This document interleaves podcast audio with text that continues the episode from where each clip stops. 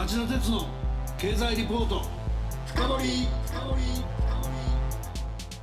皆さんこんばんは。番組アンカー経済ジャーナリストの町田鉄です。今日も新型コロナウイルス感染症対策をして放送します。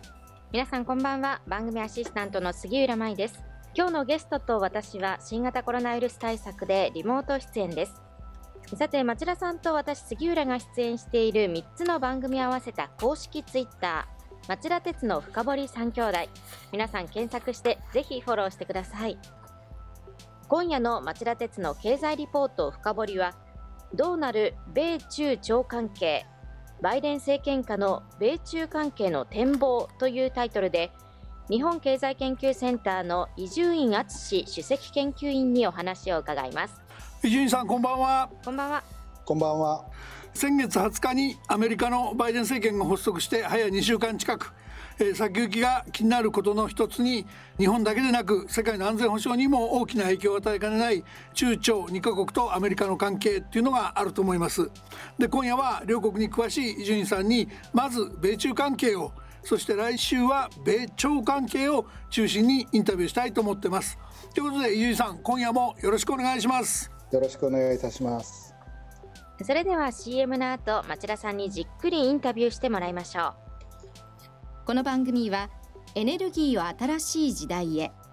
ジェラがお送りします。こんばんはミスタージェラです。金曜23時皆さんいかがお過ごしですか？え？私ですか？私は今発電しています。海外の電気を。どういうことかって？実は私ジェラは火力発電によって日本の電気の約3分の1を作っている会社なんです。でもそれだけではないんです。アジアや中東北中米など世界中で発電事業を展開している会社でもあるんです。ここフィリピン・ルソン島はただいま22時。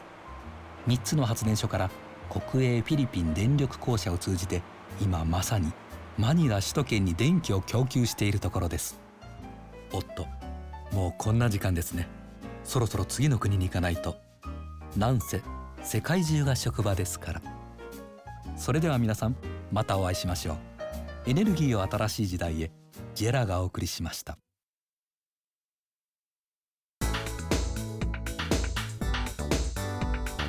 町田鉄の経済リポート深掘杉浦さんまず伊集院さんのプロフィールをご紹介してください。はい伊集院さんは1985年に日本経済新聞社に入社ソウル支局長や政治部デスク、中国総局長などを経て、2013年に日本経済研究センターの主任研究員に就任されました。現在はセンターの首席研究員をされています。はい、それでは早速伺いましょう。周知のように米中関係はアメリカのトランプ前政権が経済貿易戦争を仕掛けたことなどがきっかけに大きく悪化しちゃいました。これに対しバイデン新大統領になって多少米中の対立というのは和らいでいく方向になるんでしょうか？はい、まあ、結論から言いますとですね、まあ、GDP で世界ナンバーワンのアメリカとですね追い上げる第2位の中国のライバル関係ということですので、はい、まあ、この構図自体変わらないわけですね。なるほど。日経センターの予測でも中国は2028年にも GDP でアメリカを抜くという推計が出てます。うん軍事力でもまあ接近してますし、まあ、アメリカは相当な危機感を詰まらせてるわけですね。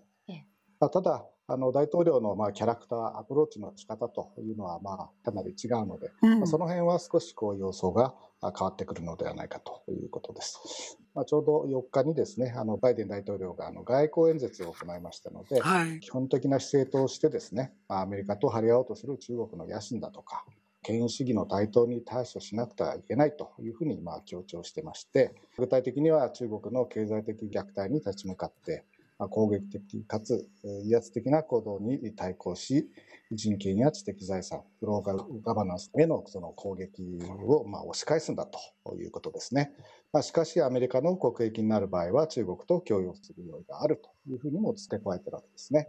えつまり、まあ、技術派遣だとか安保の問題はしっかり対処するけれども、グローバルな問題、気候問題などでは、まあ、協力の余地がありますよということですね。あの協力がもしかして拡大すればですね、全面的な対立というよりも、まあ、まだら模様のですね、まあ、対立になっていく可能性はあるかもしれませんね。今、伊集院さんが、まあ、基本的な対立の構図、中国がチャレンジしてくる以上、アメリカも変えないだろうという安全保障と技術覇権のところの摩擦ですね。これは具体的にどういう展開、どういう展望があり得るというふうにご覧になってますか？インド太平洋調整官、が新しいポストなんですけれども、はいうん、作られまして、カート・キャンベルさんという人がですね、はい、あの論文を書いています。オバマ政権時代に国務次官補を務めた、まあ、アジアの外交安保のエキスパートなんですね。はい、彼がまあ論文で強調していることの一つは、そのバランスの回復ということです。ここ何年間かでその安全保障の面でもですね、まあ、軍事力の面でもその中国がまあだいぶ力をつけてきて、バランスがですね変わってきてるわけですよね。そのバランスを修正して、中国の冒険主義をまあ抑止しようというようなことです。時間がないので、その空母のようなですね、高価なあの装備ではなくてですね、比較的安価な兵器システムを強化したりとかですね、アメリカのインド太平洋での拠点をですね、分散化させてですね、広いネットワークであの中国に対抗するというようなことが書かれていまして、まあ、いずれにしてもその日本などの同盟国とのですね、協調行動がまあ不可欠だというふうにまあ指摘しています。そして、あの、技術派遣の方はですね、言葉としては管理されたデカップリングというような言い方をしてます。5G の問題ですとかね、先端技術の問題で中国とこう対抗していかなければいけないというような考え方は、トランプ政権の時からですね、これも超党派で民主党も共和党も共通の認識で、まあ、法案なんかも作ってきたわけです。これはあのそのまま継続されるということですね。特に安全保障に直結するその振興技術に関しては、技術管理をしっかりしていくということなんですけれども、ただ同時にですね、経済へのダメージとデカップリングということになると出てきますので、まあ、そこら辺どうバランスを取るのかということで、まあ、管理されたデカップリングという表現を使うわけですね。ですので、まあ、一言でそのハイテクといっても、具体的にまあどんな分野で、どんな手法でですね、対応していくのかということは、これから検討していって、まあ、賢い対応をしていこうということだと思います。若干補足して伺っておきたいんですけど、まあ、技術派遣というと、まあ、経済ジャーナリストの僕も非常に興味があるところなんですけど管理されたデカップリングっていうのは例えばそのトランプさんの時は鉄鋼やアルミニウムなんかも含めてですね何でもかんでもそういう意味では対立の対象になっちゃってたわけですけどそこが今伊集院さんのおっしゃった安全保障に直結する分野と 5G のようなというところに絞られていくみたいなふうに理解してればいいんですか？そうですね。ただまあトランプ大統領がかけた関税の措置ですとかね、まあ、こういったものはしばらくこうカードとしてですね、うん、あの維持していくんじゃないかというふうに思いますね。ああんまりさっさと情報はしないって感じですかね。ね。でむしろ焦点になるのはその安保に直結するその AI ですとか、うん、ロボティクスですとか監視技術ですとか、まあ、そういうこうもうこれからのエマージングテクノロジーのところですね、まあ、これもしっかり何があの阻止すべきなのかということを考えながら対応していこうということだと思います。なるほど。次の分野も聞かせてください。バイデンさんの支持母体の民主党はご案内の通りその人権問題を非常に重視する政党ですよね。中国は香港や新疆ウイグル自治区の民主主義や人権の抑圧問題で国際社会から批判を浴びてるわけですけど、この分野米中関係どういう展開が予想されますか？まあ、おっしゃるようにですね、あのトランプ政権の時よりも厳しい局面というのがまあ予想されますね。なるほど。早速ですけれども、国務長官に就任したブリンケンさんがですね、新疆ウイグルの問題で、これはもうジェノサイドだと、虐殺だというような、はい、まあ、発言をしましたね。これも今後のまあ厳しさをまあ予感させる発言だというふうに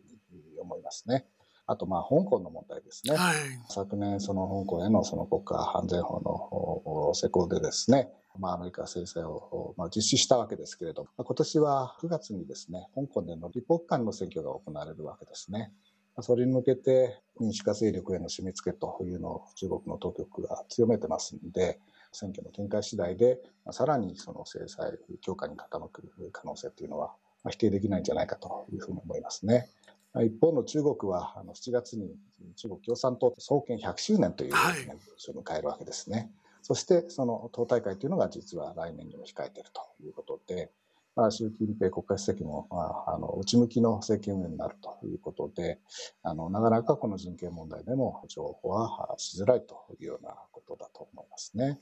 人権というか、まあ、民主主義民主化を志向してたはずのミャンマーなんですけど月曜日にクーデターが起きて軍事政権が内閣改造を進めたりしてるんですけどこの分野も米中の綱引きの舞台になるんですかね。まあ、早速国連が声明出してるのを見ると全くその中国の抵抗なんかもあって機能してないような感じもするんですけどどう見ていけばいいですか？まあ、ミャンマーの問題というのはあの人権の問題でもありますし、まあ、戦略の問題も実は絡んでいてまあ、対中関係のテストケースになっていくんだと思いますね。はい、あの今ご紹介のあったあの国連安保理の動きですけれども4日に深い懸念を表明するという報道声明というのが出たんですけれどもアメリカなどはその非難声明というのをもっと強いものを出そうとしたのを、まあ、中国やロシアが慎重で調整がつかなかったということですね。こういった時点で、あの先ほど紹介したあのバイデンさんのあの外交演説などでは、やはりミャンマーの問題にも触れてまして、はい、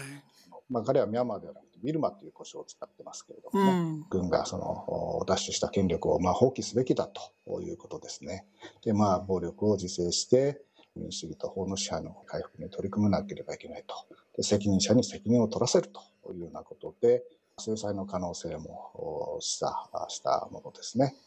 日本はあの従来からミャンマーにあの関与してあの進出企業も随分増えてきてるわけですけれども以前の軍政の時のようにですね、まあ、ヨーロッパも含めて制裁に踏み切るということになると、まあ、なかなか難しい展開になるのかもしれません。同時にですね戦略という問題があるというふうにも申し上げましたけれども、まあ、ミャンマーはご承知のようにです中国とインドと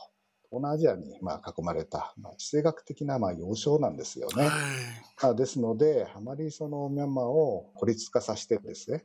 中国に追い込むようなことがいいのかどうかという議論は、まあ、実はアメリカの中でもまああるんですね。つい2、3日前なんですけれども、 Zoom であの日米の専門家が参加する会議があったんですけれども、うん、まあ、結局、その人権の問題と経済の問題と戦略の問題ですね、これをどうバランス取るのかとというのは、まあ、なかなか難しいねということで、結論がその会議でもあのはっきりしたものは出ませんでした。確かに難しいですね。あの次の質問は僕の関心分野でもあるんですけど気候変動対策ですね。1月の27日にバイデン政権で特使に就任したケリー元国務長官が気候変動対策については安保や 5G の問題とは絶対取引材料にはしないけどだけど気候変動っていうのは一国では解決不能だと言って、まあ、中国となんかその協力関係ができるような余地があるようなことも言ってますよね。こういう発言ってあのまあ、中国から見てどういうふうに見えてるのか何らかの関係が緩和するきっかけ糸口になっていくんですかね。協力の糸口になるかもしれないという気持ちはですね、米中双方が持ってると思いますね。なるほど。あのまあ、先ほどご紹介したあのバイデン大統領の外交演説でも協力する、まあ、用意があるというようなことを言ってるわけでして、これに先立って中国側も習近平さんがダボス関連のあのリモートの会議だったと思いますけれどもやはり同じようにコロナとかですね気候問題では国際協力が必要だということを、まあ、随分強調してました。中国にとってはですね米中関係の安定っていうのがやはりまだ必要なんですね、うん、自分たちがいくら力をつけてきていてもまだアメリカをしのぐところまでは行ってないわけです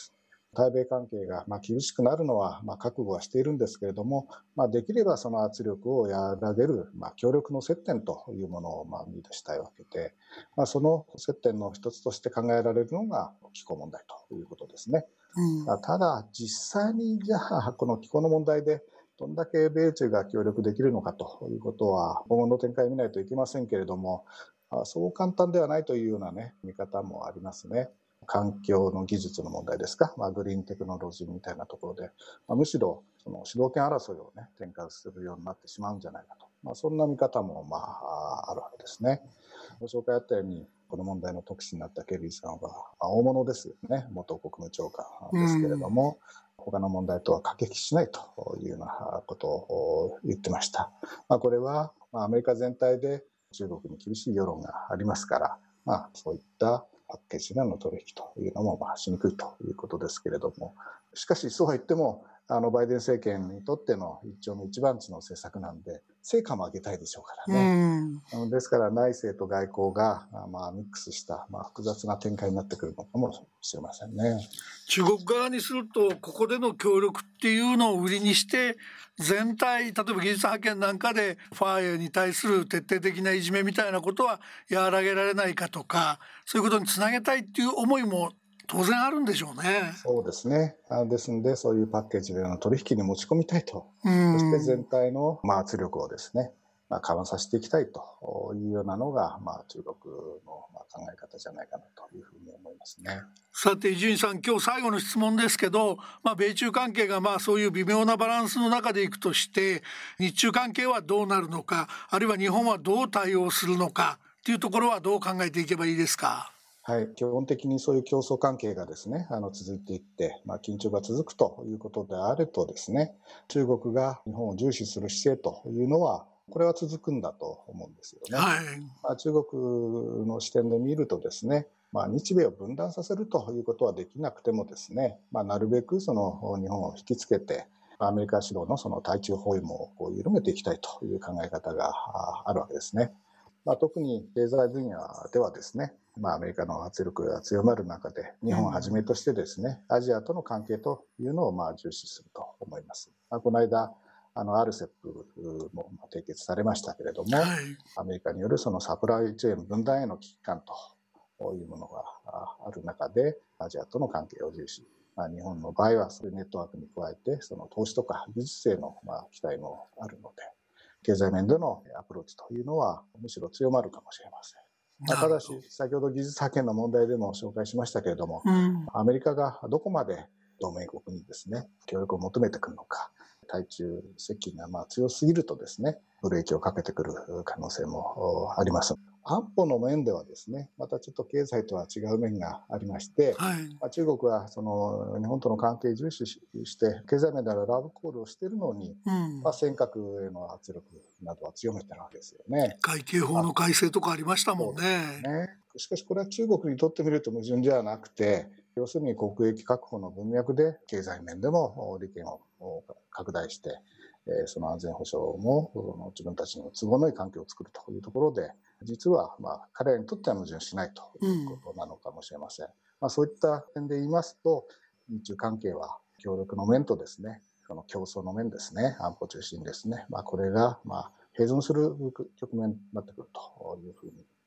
思いますので、その中でどう安定的な関係を築いていくのかということが求められるようになってくるとに思います。伊集さん今日は大変興味深いお話をありがとうございました。来週の後編米朝アメリカと北朝鮮との関係のお話ですね。こちらの方もまたよろしくお願いします。よろしくお願いします。さて杉浦さん伊集院さんのお話どうでしたか？はい、米中関係これ以上悪くはならないのかなと思っていたんですが人権問題のお話聞くとやはり関係改善まではまだまだ遠いのかなという印象ですね。来週は米中朝関係の後編の位置づけで岐路に立つ朝鮮半島情勢と題して引き続き日本経済研究センターの伊集院敦主席研究員にお話を伺います。それでは来週も金曜夕方4時からの町田鉄の経済ニュースカウントダウンからスタートする3つの番組でお耳にかかりましょうそれでは皆さんまた来週この番組はエネルギーを新しい時代へジェラがお送りしました。